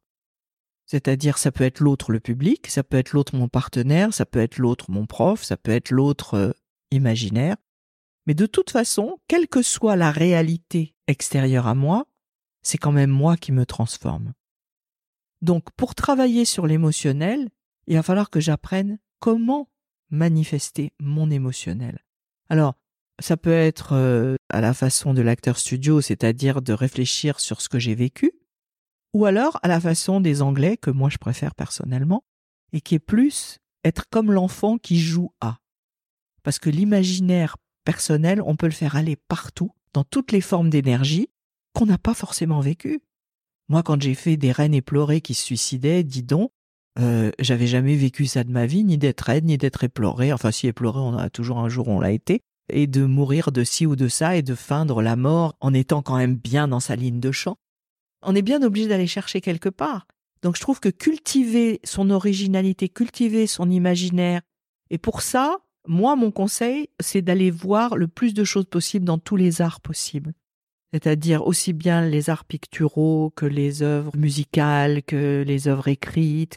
Et l'écriture, malheureusement, il y a beaucoup de gens qui ne lisent plus aujourd'hui. Mais l'écriture, ça vous oblige à créer un monde imaginaire qui cadre avec ce que vous êtes en train de lire. Mais si on prend dix personnes qui lisent le même passage, elles vont pas voir dans leur tête la même chose. Si je dis la robe rouge, par exemple. Bah, chacun aura sa robe rouge, elle sera à chaque fois différente. Voilà. Et eh ben, personne ne va imaginer ta magnifique robe qui te va si bien parce que tu as compris quelles couleurs étaient les tiennes et mettait en valeur ta carnation. C'est aussi, moi j'ai remarqué, les couleurs vont me faire du bien. Souvent, je vais regarder une robe, je vais me dire, tiens, j'ai envie de ressentir l'énergie de cette couleur. Et moi, je sais que je fonctionne beaucoup comme ça. J'ai un appartement où il y a différentes pièces, différentes couleurs. Et selon un peu l'énergie que j'ai envie de ressentir, je vais changer de pièce. Mais très bien. Ça, c'est formidable parce que tu suis ton instinct et tu suis la vie. Moi, quand j'ai envie de changer d'humeur, je vais plutôt dans la nature. Aussi, ça, c'est ce qu'il y a de mieux. Voilà, j'ai un besoin de la nature. Mais par exemple, par rapport aux vêtements, alors malheureusement, comme je m'aime moins depuis que je suis plus ronde, bah, je vais aller vers des choses qui me cachent plus, bien que je sais très bien qu'on ne cache rien. c'est ce que je dis à mes élèves quand ils cherchent toujours à rentrer le ventre alors qu'il faut pas. Je leur dis, mais est-ce qu'une seule personne regarde votre ventre? Honnêtement. Non, on regarde qui vous êtes, on regarde votre aura, on regarde votre énergie, on regarde plein de choses, mais jamais on va regarder votre ventre. Pourquoi l'empêcher de continuer à faire ce qu'il doit faire, c'est-à-dire digérer et recréer du vous Foutez-lui la paix travaillez-le peut-être en dehors, en salle de gym ou je sais pas quoi, parce que là vous avez rien d'autre à penser. Mais n'emmerdez pas ou après de la digestion ou quand vous devez parler ou chanter. C'est vrai qu'il y a des gens qui font ça, surtout les gens qui font beaucoup de sport, surtout chez les femmes, hein, plus que chez les hommes, et qui ont peur, disant oh là là, mais ça va me faire un gros ventre si je relâche mon ventre, en fait, si je suis pas en train de gainer en permanence. oui, mais le problème, c'est qu'elle fibrose les fibres musculaires et que le ventre n'a plus autant d'élasticité, et ça, c'est une vraie catastrophe. Parce que pour la voix, il faut qu'on ait un ventre qui soit disponible. Mm. Parce qu'il y a beaucoup de choses qui se jouent. Il n'y a pas que au niveau musculaire, il y a au niveau pressionnel, au niveau digestif, etc. Donc, on ne peut pas obliger un corps à se contraindre parce que on pense que l'esthétisme est plus important que notre propre vie. Bah non. J'ai remarqué souvent quand c'était des personnes qui étaient euh, danseuses et qui chantaient à côté, donc peut-être que toi tu as eu ce cas-là en comédie musicale. Euh. Ah, j'en ai beaucoup. Ce qui est merveilleux avec les danseurs, c'est qu'ils ont une discipline mentale, donc ils se concentrent super bien. Donc ça, c'est déjà beaucoup. Après, ils ont aussi un corps qui est tonique. Donc ça, on peut pas le leur reprocher. Ils ont un bon rapport au sol aussi. Alors pas toujours, mais souvent.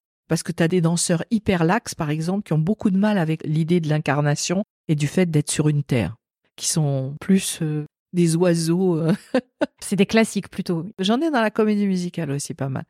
Et en fait, chez le danseur, le gros challenge, ça va être d'apprendre à relâcher l'interne et à accepter que le corps est déjà dans un tonus qui a été travaillé, donc pas lui en demander plus. Parce que sinon, dans leur imaginaire, ils se pensent un peu euh, des muscles sur une colonne vertébrale, il n'y a pas de viscères. Dans la vie d'un danseur, les viscères, ça n'existe pas.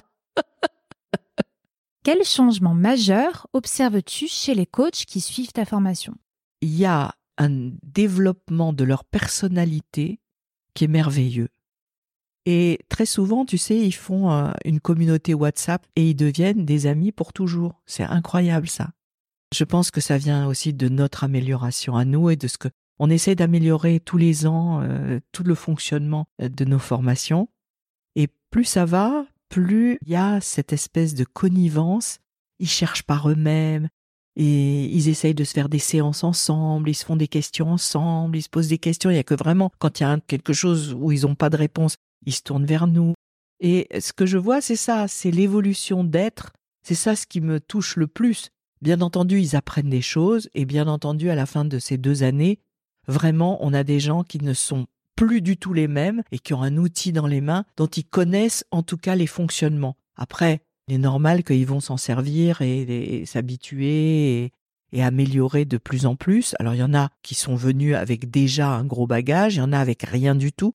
Mais finalement, à la fin des deux ans, on voit souvent que le niveau est raccord entre les gens qui étaient déjà, par exemple, des coachs ou des profs ou quoi, et puis des gens qui viennent comme ça tout neufs, sans croyance, sans rien, et finalement qui vont avancer d'une façon merveilleuse. Donc là, on a parlé de la formation, c'est ça hein? Oui. Il y a aussi donc les modules? En effet, dans ce grand ensemble qu'est Voice Global Coaching, on a décidé maintenant, à partir de 2024, de créer ce qu'on appelle des modules même des UV en quelque sorte, qui vont reprendre certains thèmes qu'il y a dans la formation.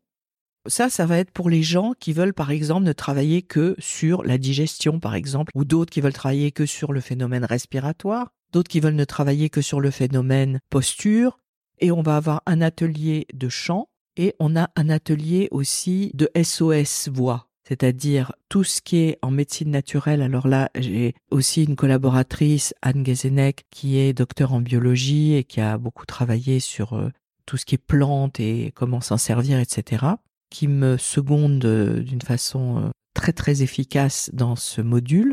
Et on va voir justement qu'est-ce qui est intéressant en fonction des petites pathologies qu'on peut avoir. Par exemple, tiens, ce soir, il faut que je chante et j'ai pas le temps. Et puis les médecins aujourd'hui, avant d'en avoir un, c'est six mois. Donc il faut qu'on ait des outils il y a des plantes, il y a de l'homéopathie, il y a des fleurs de bac, suivant l'état dans lequel on est, il y a des tisanes, il y a beaucoup de choses qu'on peut leur amener comme départ d'aide à s'améliorer eux. Il ne s'agit pas d'en faire profession.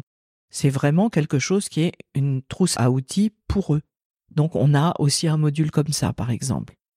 Donc là, on a vu tous les modules ou est-ce qu'il y en a encore d'autres? Il y a aussi un module pour les gens qui ont jamais fait de musique et qui voudrait pouvoir, par exemple, accompagner un exercice au piano et savoir comment faire. Donc, une espèce d'initiation aux bases de la musique et de l'accompagnement chanté pour aider les gens qui font de la voix.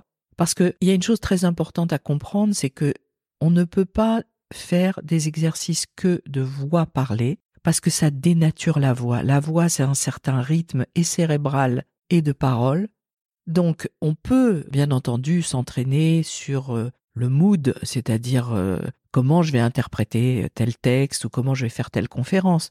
Mais si on a à travailler par exemple sur un phénomène de bégaiement, un phénomène de difficulté articulatoire ou quoi, là on va travailler ça en exercice chanté parce que le chant ralentit la parole et ça nous met dans un autre contexte.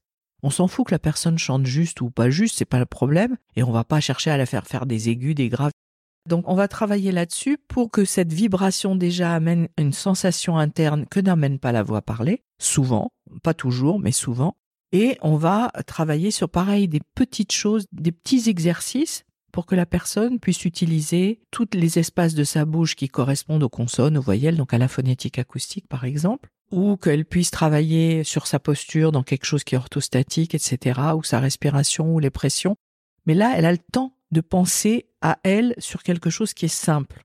Le cerveau et l'être va faire le chemin après. Donc on n'a pas besoin, à chaque fois qu'on va faire un texte, de pouvoir retrouver ces choses-là.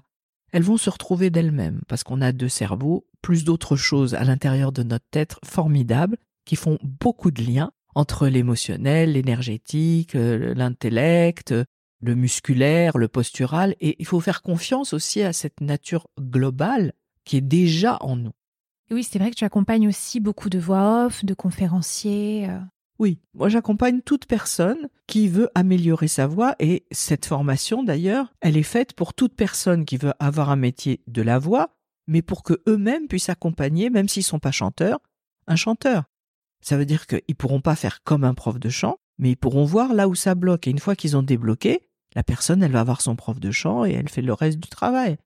Mais il est important d'avoir libéré un être dans la conscience de lui et dans l'utilisation de lui. Après, il peut toujours aller euh, techniquement euh, travailler ailleurs ou voir des coachs de scène ou je ne sais pas quoi. Et ces modules, c'est sur combien de temps? Alors, la plupart du temps, c'est des modules euh, de 3 fois 3 heures, sauf le module de chant qui est plus long et le module de musique aussi qui est plus long. Puisque là, il faut quand même le temps euh, d'apprendre et puis de digérer et puis de refaire. Et la mémoire musculaire Voilà, la mémoire générale. hein. Toutes les mémoires sont les bienvenues. Donc là, ceux-là sont plus longs. Voilà, mais sinon, c'est en gros 3 fois 3 heures en visio la plupart du temps, sauf le module chant et musique qui va être moitié l'un, moitié l'autre. Tant que c'est travail de l'outil, on peut faire en visio. Après, vaut mieux être en live. Au niveau des tarifs, aussi bien de la formation que du module? La formation, elle a un tarif en fonction des années et c'est un tarif dégressif parce que la première année, c'est une année lourde. Il y a beaucoup d'heures d'enseignement, donc ça revient à peu près dans les 4000 euros. La deuxième année, ça revient dans les 3000 euros. Et la troisième année, ça revient dans les 2000 euros. Et à chaque fois, on essaye de faire toutes les facilités de paiement possibles pour que les gens puissent le faire. On n'a pas parlé du prix des modules. Alors, je me rappelle pas trop parce que c'est pas moi qui fais les tarifs. Moi, je suis plutôt dans le contenu, mais il me semble que c'est autour des 300 euros. euh. Donc c'est très accessible. Ah oui, oui. C'est pour ça qu'on a créé ça pour les gens qui peuvent pas s'offrir la formation, en sachant que, par exemple, pour les formations, on autorise jusqu'à 10, 12 paiements par an. Ce qui fait que vraiment, ça peut faire vraiment des sommes pas trop importantes. On a des possibilités d'inclure un dossier AFDAS ou FIFPL On peut le faire tous les ans aussi. L'AFDAS et le FIFPL en général. C'est vrai. Il y a, c'est vrai, beaucoup de possibilités d'être aidé.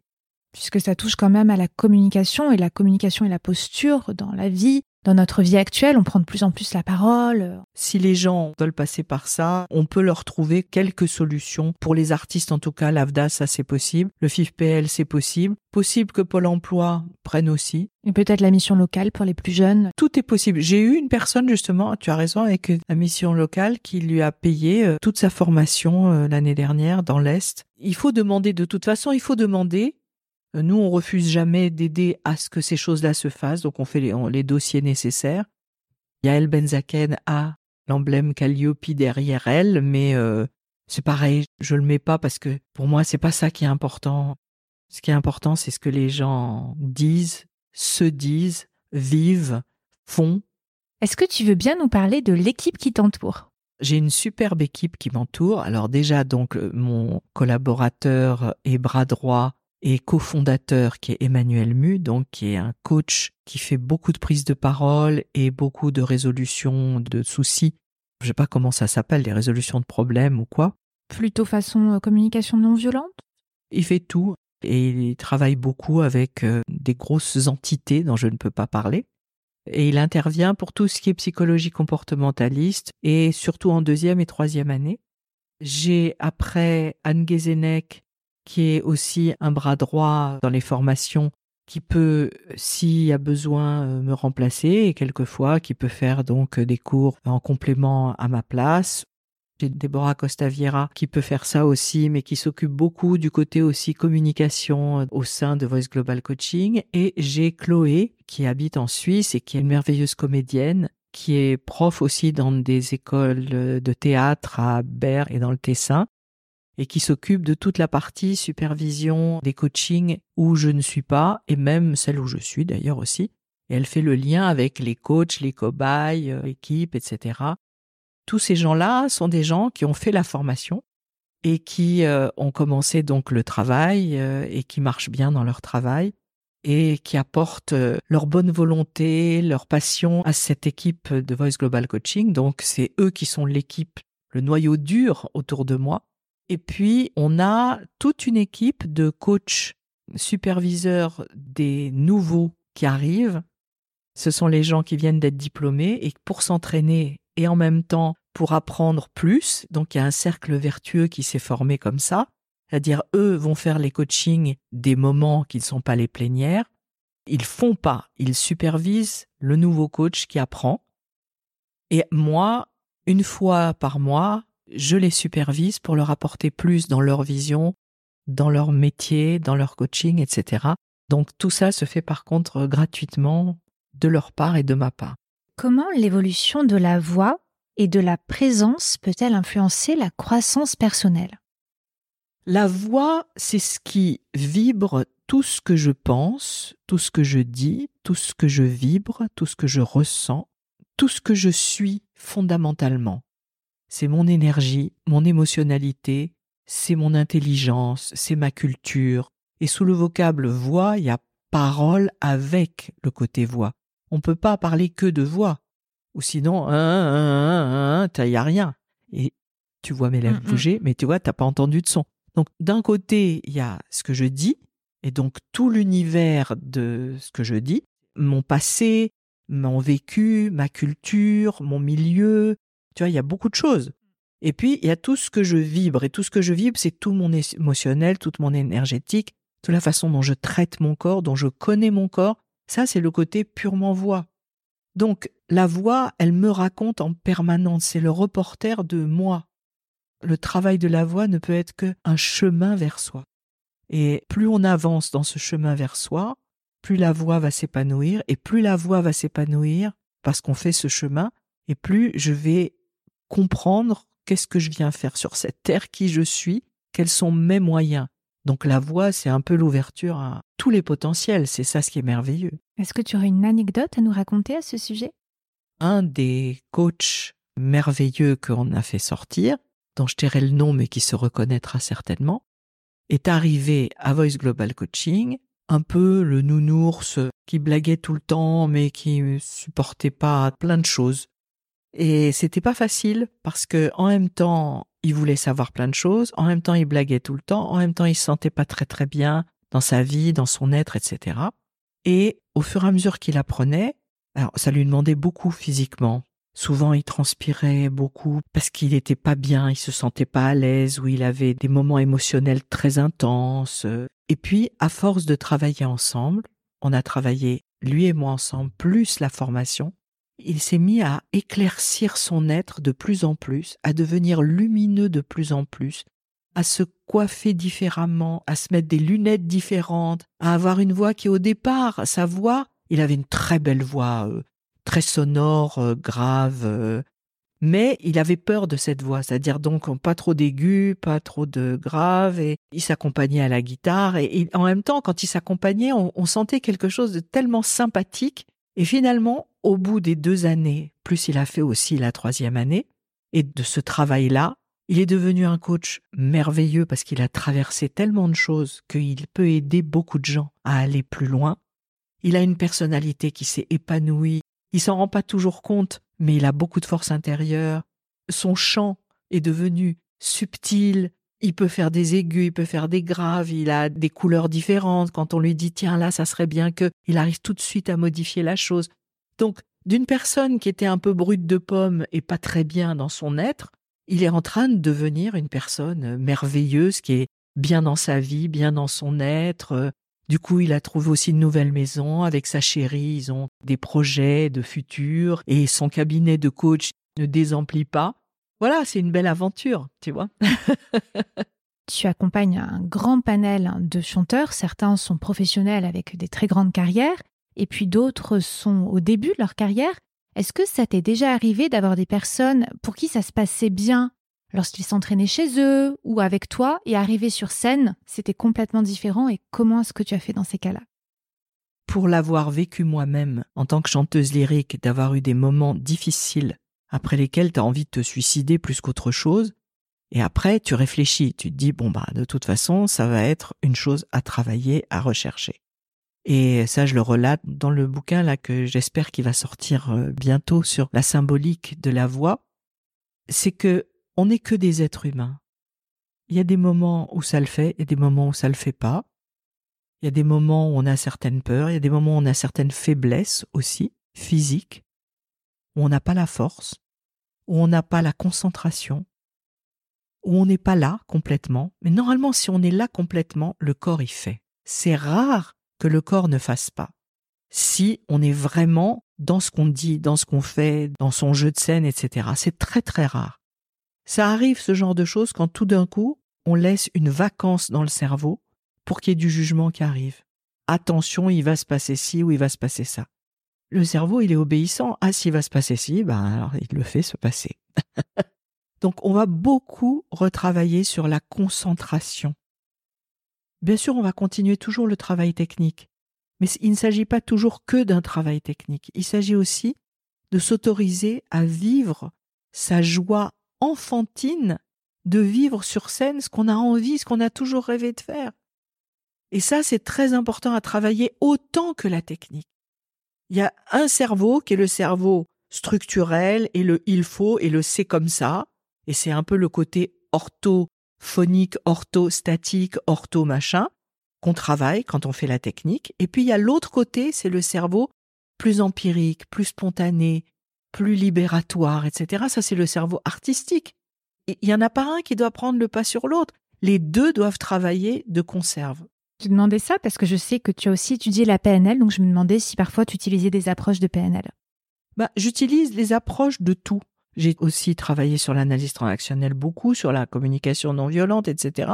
Et tous les outils sont valables, mais quand on arrive à un certain âge et une certaine euh, bouteille, si tu veux, tout se mélange et tu vas pas dire, tiens, je vais utiliser tel truc de PNL ou tel truc d'analyse transactionnelle.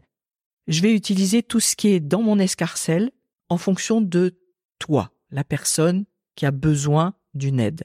Et donc, ça va être une fois un peu psy. Moi, j'ai aussi 30 ans de thérapie personnelle derrière moi, avec des thérapies différentes, la psychanalyse, euh, la psychothérapie, la psychothérapie symbolique, etc. Et j'ai appris avec tous, parce que toutes les psychologies comportementalistes, elles sont des outils, mais pour moi, ça n'équivaut pas au travail introspectif qu'on peut faire avec quelqu'un qui fait ce type de travail.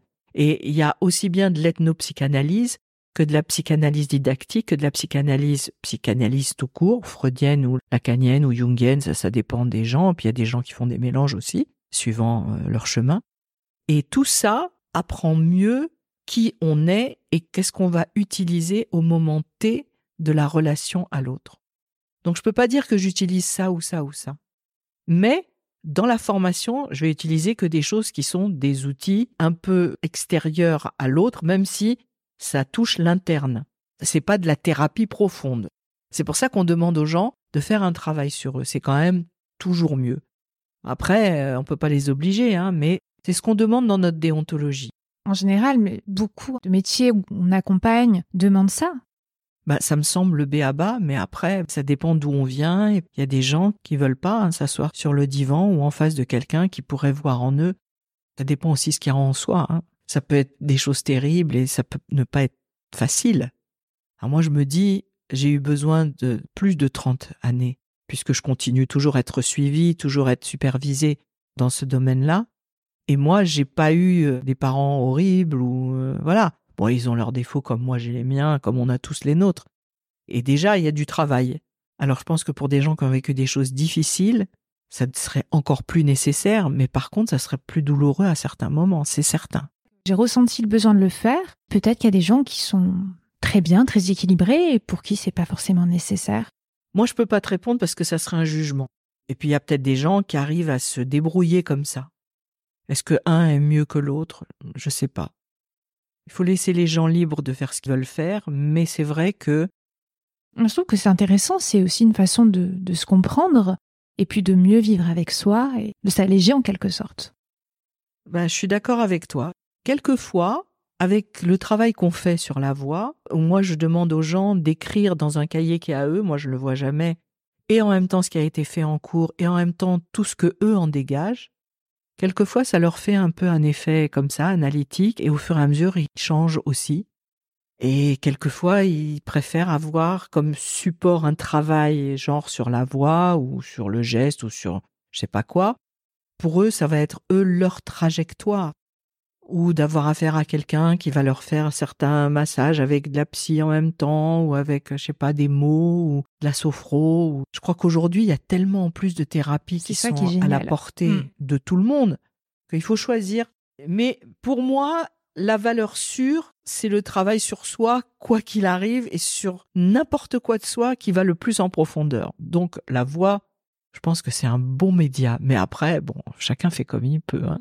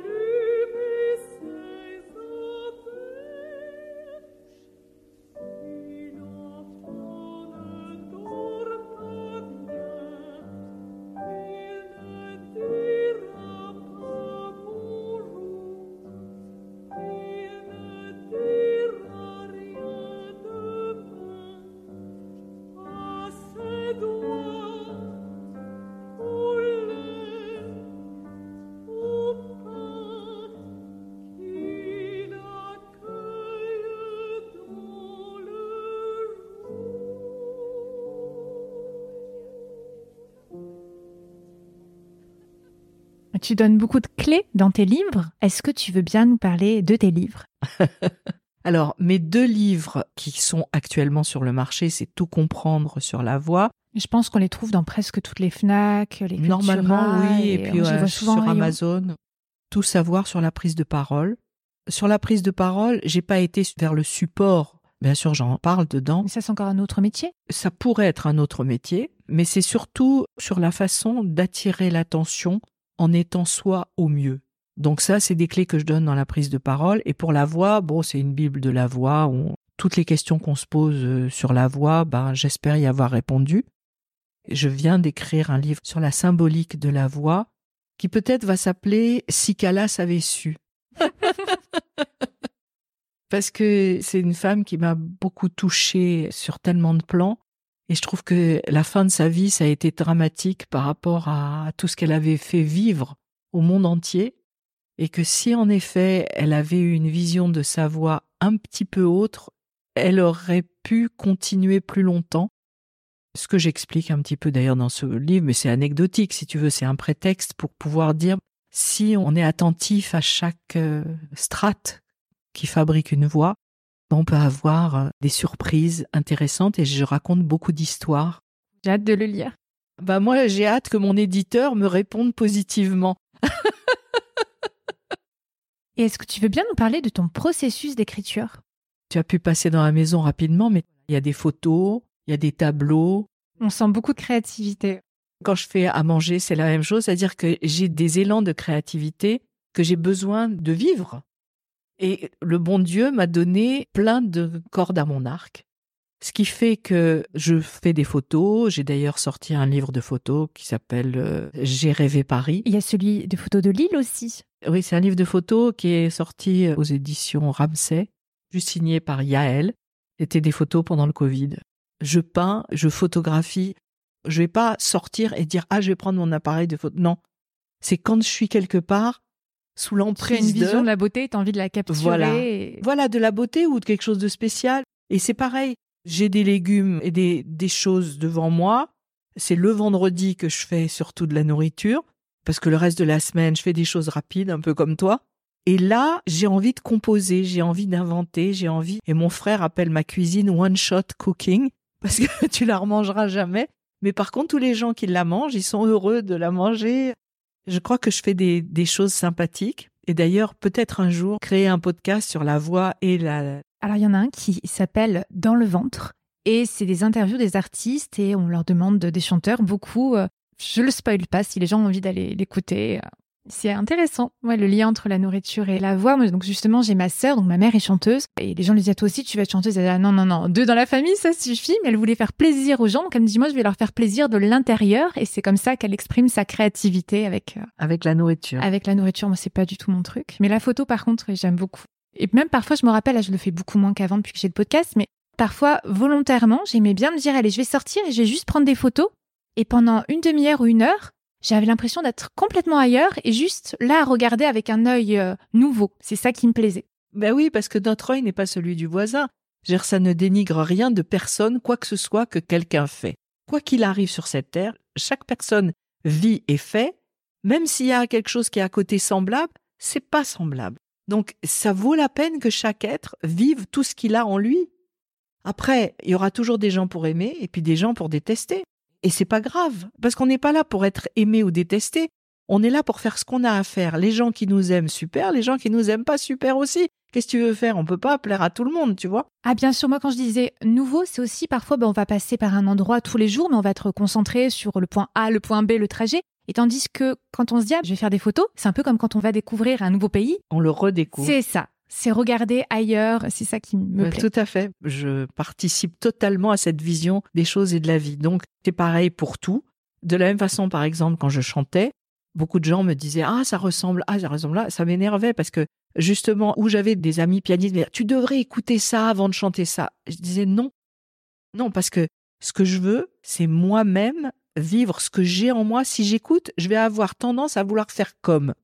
Donc, par exemple, les nuits d'été que j'ai fait, je pense qu'elles sont belles, vraiment. C'était après que j'ai été chez Crespin. J'avais jamais écouté ces nuits d'été. Mais je crois avoir fait quelque chose de magnifique, comme elle en a fait quelque chose de magnifique.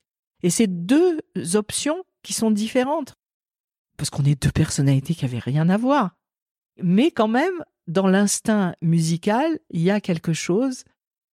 Alors peut-être que c'est passé par les airs, j'en sais rien, mais en tout cas, moi, j'avais jamais entendu ces nuits d'été. Par contre, quand j'ai accouché de mon fils, comme c'était une césarienne et qu'on me faisait avec une péridurale et je voulais pas entendre bistouri, machin, truc, ils m'ont mis un casque sur les oreilles et juste à ce moment-là passaient les nuits d'été chantées par Crespin. C'est incroyable. C'est Ah incroyable, n'est-ce pas? Pour moi, c'était un signe merveilleux et mon fils est sorti comme un enfant de six mois. Une belle bête, magnifique. Il était tellement beau. Je me suis dit, bon, bah voilà, tout est là. C'était un moment grandiose. Quand je chante, j'essaye d'être toujours dans ma vie imaginaire et de ne pas quitter ça, de ne pas chercher à faire comme. Bien sûr j'essaye de respecter au plus près la partition avec les indications Surtout dans le classique où ça s'est codifié quand même. c'est codifié, mais moi je pars du principe que celui qui a écrit, il entend des choses, c'est vrai, on va essayer de faire. Mais il y a des fois des gens qui écrivent des choses qui ne vont pas avec le texte ou avec ton ressenti. Et comme toi, il te reste quoi comme place?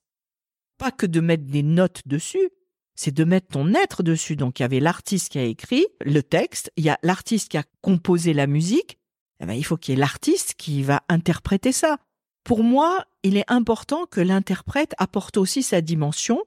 Faut pas que ça aille à l'envers complètement de ce que l'auteur a écrit, mais il faut lui laisser la liberté de lui-même interpréter la chose. Tu vois, par exemple, il y avait Charles Ravier qui était un chef d'orchestre de choses qui étaient plutôt baroques, classiques, etc. Et un jour, euh, il m'avait entendu chanter euh, à Radio France ou un truc comme ça. Et il m'a dit, je voudrais monter le combat de Tancred et Chlorinde, mais à une seule voix. Alors je lui ai dit, oui. et on a fait ça avec orchestre à Chaillot. J'ai chanté des trois voix du combat de Tancred et Chlorinde, ce qui avait jamais été fait. Je trouve que tu vois, c'est des démarches intéressantes et ça n'a pas été écrit comme ça. Ça a été écrit pour être trois voix. Et en fait, en même temps, tu t'es obligé d'aller rechercher en toi toutes les dimensions de ce que ça peut être un homme, une femme, le récitant, et de pas faire que ce soit les mêmes couleurs, les mêmes énergies, les mêmes. Et on a vécu un moment extraordinaire et le public était euh, enchanté et lui aussi. Malheureusement, ça s'est pas refait parce que Charles est décédé pas très longtemps euh, après. Donc tu vois, je pense que l'interprète, il faut le laisser aussi à son devoir d'interprète. Si ta voix était verbe créateur, qu'aimerais-tu créer? De la lumière. Mmh. Une question que je pose toujours pour terminer le podcast. Qui aimerais-tu entendre parler de la voix parmi les chanteurs ou pédagogues francophones Alors pas francophone. À quelqu'un parlant français. Ah bah dommage. Mais je sais pas si elle parle français, Barbara Streisand. Je crois pas. mais- Alors parmi les Français, j'aime beaucoup Jean Sommer, Oui. avec qui on a travaillé jadis et qui est un grand ami et qui, je trouve, a une, un verbe autour de tout ce qui est l'oralité très juste et très poétique. Et puis il y a aussi Lorenzo qui est master coach euh, des voix off et qui fait beaucoup de choses Vidéo YouTube. euh, Voilà, j'aime beaucoup son dynamisme, il est rigolo, il est il a il a une énergie euh, c'est totalement différent. Je crois qu'à nous trois, on a trois énergies totalement différentes. J'aime beaucoup l'entendre parler et ou sinon, j'ai dans les personnes que j'ai formées, Emmanuel, je pense pourrait parler de la voix d'une façon aussi très intéressante par rapport à son biais de coach. Très bien, moi je mettrai les noms. Je remettrai l'épisode avec Jean et puis toutes les personnes que tu as citées, je mettrai les, noms dans la description de l'épisode. Alors, il y a un de mes enfants spirituels qui est euh, Vincent Eden et que j'ai fait travailler depuis de nombreuses années. Il était tout jeune. Il avait, je crois, 18 ans ou quelque chose comme ça quand il est venu. Et il a fait une magnifique carrière en comédie musicale, mais il a fait du théâtre, il a fait même du cinéma, il a fait même du doublage. Et il a suivi la formation aussi. Et c'est quelqu'un que je suis toujours dans sa carrière et qui est je pense, un de nos artistes les plus merveilleux. Il a travaillé avec les plus grands, avec le grand, avec qui l'ont tous apprécié parce qu'il a un niveau exceptionnel et musical et de chant et de vie et de bienveillance. Pour moi, c'est une personne hors du commun, vraiment. Très bien. Pour finir, qu'est-ce que je peux te souhaiter pour être euh, une pédagogue encore plus épanouie? Que Dieu continue à me donner de la sagesse pour continuer à donner le mieux possible aux autres sans faire d'erreur avec le plus de respect possible. La sagesse, voilà, la sagesse, c'est tout ce que je demande. Très bien. Ben, merci beaucoup. C'était vraiment un plaisir de partager ce moment avec toi. Merci beaucoup Clémentine. Et tu es une personne aussi très agréable C'est gentil. à avoir comme partenaire euh, d'échange, vraiment, Merci. À très bientôt. j'espère. Une annonce de fin pour vous dire qu'il y aura des rencontres Zoom porte ouverte pour la formation d'experts de la voix Voice Global Coaching les 4 et 18 février 2024 ainsi que le 3 mars 2024. Notez bien ces dates. Pour vous inscrire, c'est auprès de contact voiceglobalcoaching.com ou par SMS au 07 83 61 50 66 pour que vous puissiez transformer votre passion en carrière. Merci d'avoir écouté cet épisode jusqu'au bout. La clé de la voix. J'espère que l'écoute de cet épisode vous a plu. Si c'est le cas, parlez-en autour de vous. N'hésitez pas à partager sur les réseaux sociaux en me taguant Clémentine Copolagne ainsi qu'en taguant mon invité. Si le podcast est utile pour vous, s'il vous plaît, mettez un commentaire sur Spotify ou Apple Podcasts pour m'aider à le faire découvrir. Pour plus de renseignements sur mes accompagnements ou pour toute question, vous pouvez m'écrire par mail ou sur les réseaux. Mille merci d'avoir écouté la clé de la voix. À très vite pour un nouvel épisode.